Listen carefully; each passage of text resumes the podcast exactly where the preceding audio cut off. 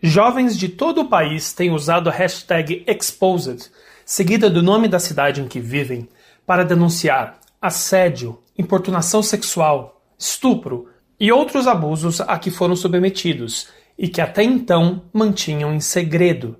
Esse movimento tem reunido muitas denúncias de mulheres que contam terem sofrido abuso. Alguns casos já estão sendo investigados pela polícia e pelo Ministério Público.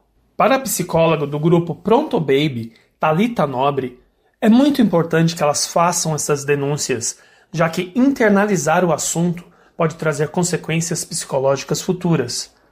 Adolescentes que sofrem abusos podem se tornar adultos ansiosos, depressivos ou violentos, ela avalia. Mas e você, ouvinte?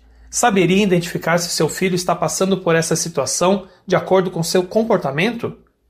Essa e outras dúvidas sobre o tema, a psicóloga Talita Nobre vai esclarecer a seguir aqui comigo, Alexandre Nunes. Doutora, como saber se o jovem está passando por algum abuso psicológico ou físico? Existem atitudes que demonstrem isso? Quando algo de errado está acontecendo com a criança ou adolescente, é natural que haja uma mudança de comportamento. Né? Diferente do adulto, a criança, o adolescente, ele não tem ainda repertório psíquico, né? tempo de vida para poder lidar com algumas situações, como o abuso, como a violência, principalmente se ela for cometida por alguém em quem ele deveria confiar né? Como pais, né, tios, professores. Então, nesses casos, a vítima pode se sentir confusa e demorar algum tempo para compreender que ela está sofrendo um abuso. Né? Então, é, o que é preciso que os pais possam atentar é para sintomas, né? Sintomas que podem revelar que algo de errado está acontecendo, como uma mudança repentina no humor, comportamento de ansiedade, depressão, medo, embotamento. É, não dá para passar ileso diante de uma situação de abuso. Então, é, certamente a criança ou adolescente ele vai dar algum indicativo de que alguma coisa está errada.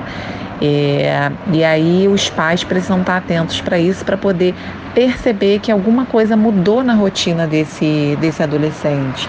De repente, algum comportamento, né, uma mudança de humor, às vezes uma mudança na rotina, né? É, é um adolescente que tinha uma rotina toda ali alinhadinha e de repente ele muda completamente isso. Né? Então, tudo aquilo que sobressalta os olhos é importante que os pais possam parar e se atentar, né? poder ouvir o que esse adolescente está dizendo.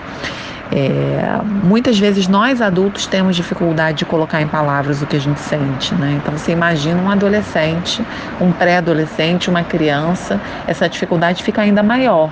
Então, os sintomas é uma tentativa de elaboração, né, de elaboração de alguma coisa ali que está perturbando aquele adolescente, aquela criança, de alguma coisa de errada que está acontecendo. Então, a gente precisa sempre ter um olhar atento para essas mudanças de comportamento e para sintomas que podem aparecer durante esse período.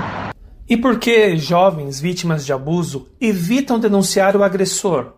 Realmente é natural né, que, que vítimas de abuso evitem denunciar né, o abuso que está sofrendo. E aí eu acho que a gente pode pensar em, em algumas questões aí. Né? A primeira é que há um tempo de elaboração principalmente numa situação de um adolescente. Ele pode demorar algum tempo para entender que ele está sofrendo algum abuso. Ele percebe que tem alguma coisa que está errada, mas muitas vezes ele fica ali tentando compreender o que está acontecendo, principalmente se. E, e, a gente sabe que existe uma, uma incidência maior de violência por parte é, de pessoas de confiança, né? pessoas em quem é, é, esse adolescente deveria confiar, essa criança deveria confiar. Então você imagina que isso torna essa identificação da violência ainda mais difícil, né? Então eu acho que essa dificuldade de denunciar tem muito a ver com esse tempo de elaboração também do que está acontecendo, sabe? Muitas vezes isso também não fica muito claro, né? Às vezes essa violência é velada. Uma violência psicológica, por exemplo, muitas vezes é velada, ela não está clara né? É, ela causa um desconforto no outro. O bullying né, é um tipo de violência é, é, que muitas vezes é naturalizado. Hoje a gente já fala muito sobre isso, mas durante muitos anos isso foi velado e causava um estrago enorme né? Mas você não ouvia falar sobre isso. Bullying é uma coisa relativamente nova. Então, tem muitos comportamentos que são naturalizados pela sociedade que faz com que a pessoa tenha até vergonha, se sinta constrangido de levar isso adiante. No caso da violência física, né?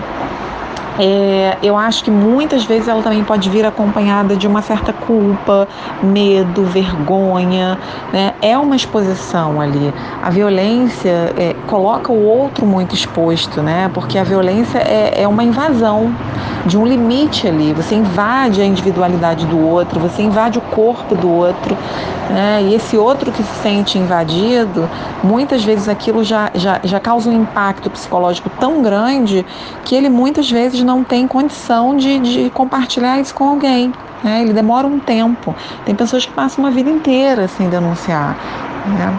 É, então isso é muito complexo. Eu acho que tem a ver com um pouquinho de, disso, né? Dessa coisa da elaboração do que se está vivendo e também de tudo que vem acompanhado de, de, de afeto, né? Dessa, dessa relação de abuso, do medo, da vergonha, é, é né? Dessa coisa de não querer se expor de não querer, às vezes, é, é, repetir, poder verbalizar isso.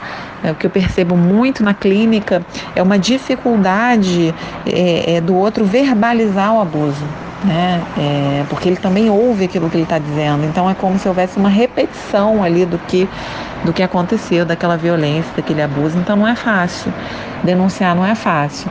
Por isso que eu acho que é importante esse trabalho de conscientização, né? porque muitas vezes é a denúncia que vai frear o abuso, não só com, com a vítima, mas com possíveis vítimas. Então, eu acho que um trabalho de conscientização é importante e sempre um acompanhamento psicológico. É esse acompanhamento psicológico que vai fazer com que o sujeito possa elaborar aquilo que ele está passando e, e, e poder dar algum destino para isso, né? Ter uma relação de cumplicidade com o jovem ajuda na prevenção? Alexandre, a relação de cumplicidade é fundamental.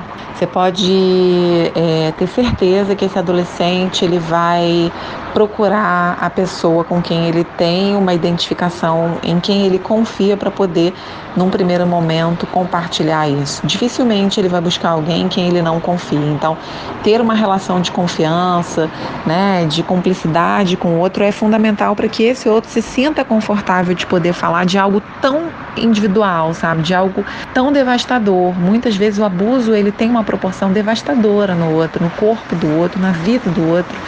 Então, ele certamente vai compartilhar isso com alguém quem alguém com quem ele tenha realmente uma relação ali de confiança. Então, eu acho que estabelecer vínculos de confiança com os filhos, né, com os alunos, é fundamental.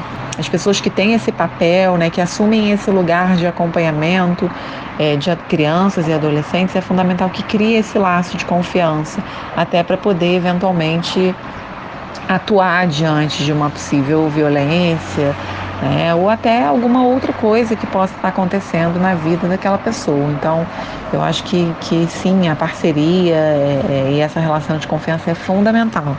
Que tipo de problema um jovem que internaliza essa situação pode ter no futuro? todo e qualquer trauma nessa fase tem repercussões importantes na vida adulta. Essa é uma fase complicada no sentido de, de, de, transição, né? A adolescência é uma fase de transição, é uma fase onde o sujeito está em construção uma fase de vulnerabilidade enorme. Então, assim, tudo que acontece nesse período tem repercussões na vida adulta. E quando a gente fala de um trauma, principalmente um trauma de violência, de abuso, ele pode ser realmente devastador, pode comprometer a vida adulta. Então, é difícil a gente dizer que comportamentos específicos, né, um abuso na adolescência pode causar na vida adulta, mas de uma maneira geral, o que a gente percebe são transtornos de ansiedade, é, transtornos depressivos, uma dificuldade de estabelecer vínculos, né, de construir relações, um, um certo embotamento, né, do sujeito se fechar e, e ter dificuldade de, de, de, se comunicar, é, um, uma timidez excessiva e por vezes a gente também vê uma reprodução dessa cena de violência, né? É, muitas vezes a vítima pode reproduzir a cena de violência na posição de agressor. Isso também é muito comum, a gente percebe isso na clínica. Então, É, a repercussão de um abuso na vida adulta vai depender muito de cada um, é a leitura que cada um faz disso é, e, e, os afetos que, que são despertados a partir desse abuso. Então, nós somos seres muito singulares, é, mas de uma maneira geral, o que a gente vê é um comprometimento significativo da vida adulta quando um trauma de violência, de abuso acontece nessa fase da vida. Doutora Talita, se os pais perceberem que algo está errado e que o filho pode estar sendo vítima de abuso, como proceder? Alexandre, quando os pais percebem um, um, uma possibilidade de abuso, eu acho que o mais importante nesse momento, o primeiro passo é poder conversar com o objetivo de ouvir sem julgamento, poder ouvir o outro né, efetivamente, poder ouvir o que o adolescente está trazendo. Esse adolescente só vai conseguir falar sobre isso se ele sentir confiança, se ele tiver ali um espaço de fala e um espaço de escuta do outro. Então, eu acho que é importante, é, num, como um, um, um primeiro movimento dos pais, poder se preparar para ouvir esse adolescente, ouvir o que ele tem para dizer. Num segundo momento, levar isso adiante. A gente precisa denunciar. Né? Muitas vezes a denúncia de uma agressão pode evitar, barrar essa agressão e evitar que novas vítimas possam surgir né, diante desse agressor. Então a gente tem aí é, órgãos de proteção à criança e adolescente, conselho tutelar, delegacias especializadas. Então eu acho que é importante realmente denunciar qualquer tipo de violência, né, de abuso. E o acompanhamento psicológico também é fundamental, não dá para lidar com isso sozinho. Né? Então, ter a ajuda de um profissional durante esse processo também é fundamental para a vítima.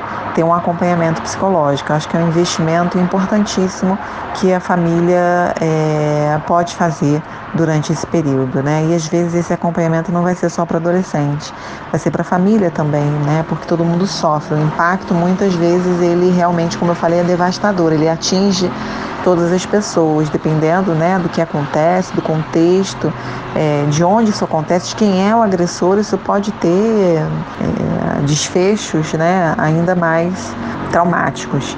Então, eu acho que é sempre importante a presença de um psicólogo, é, de um analista, de um psicanalista para poder acompanhar esse processo. E o inverso, doutora? E se o abuso estiver acontecendo dentro de casa? Existem relatos de aumento desses casos durante esse período de isolamento social. O que o jovem pode e deve fazer? Pois é, Alexandre, infelizmente os indicadores apontam para isso, né? O que a gente vê hoje é uma incidência muito grande de casos de violência, de abuso serem cometidos dentro de casa. É, o abusador normalmente é alguém de confiança do adolescente, da criança, né? E isso torna o processo ainda mais difícil é, para a vítima porque você identificar que alguém que deveria te amar, cuidar de você, é alguém que, é, que abusa, né, que te violenta, é realmente é um cenário difícil, né, de difícil elaboração mesmo.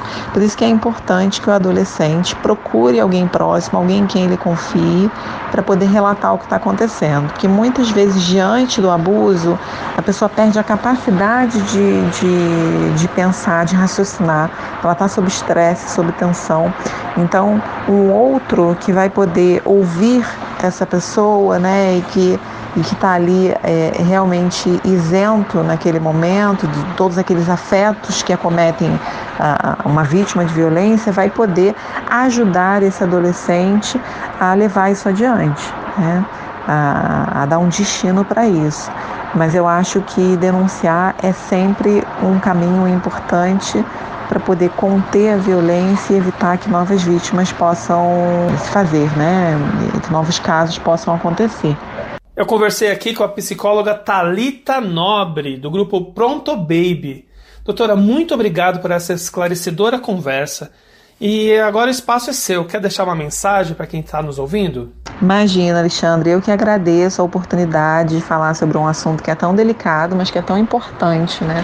Eu acho que a gente precisa ter mais espaços para discutir sobre o assunto, para provocar reflexão, porque o que a gente vê até ao longo da nossa sociedade é um movimento, né, de tornar isso velado. As pessoas é, têm muito medo, muito receio de falar sobre isso, né?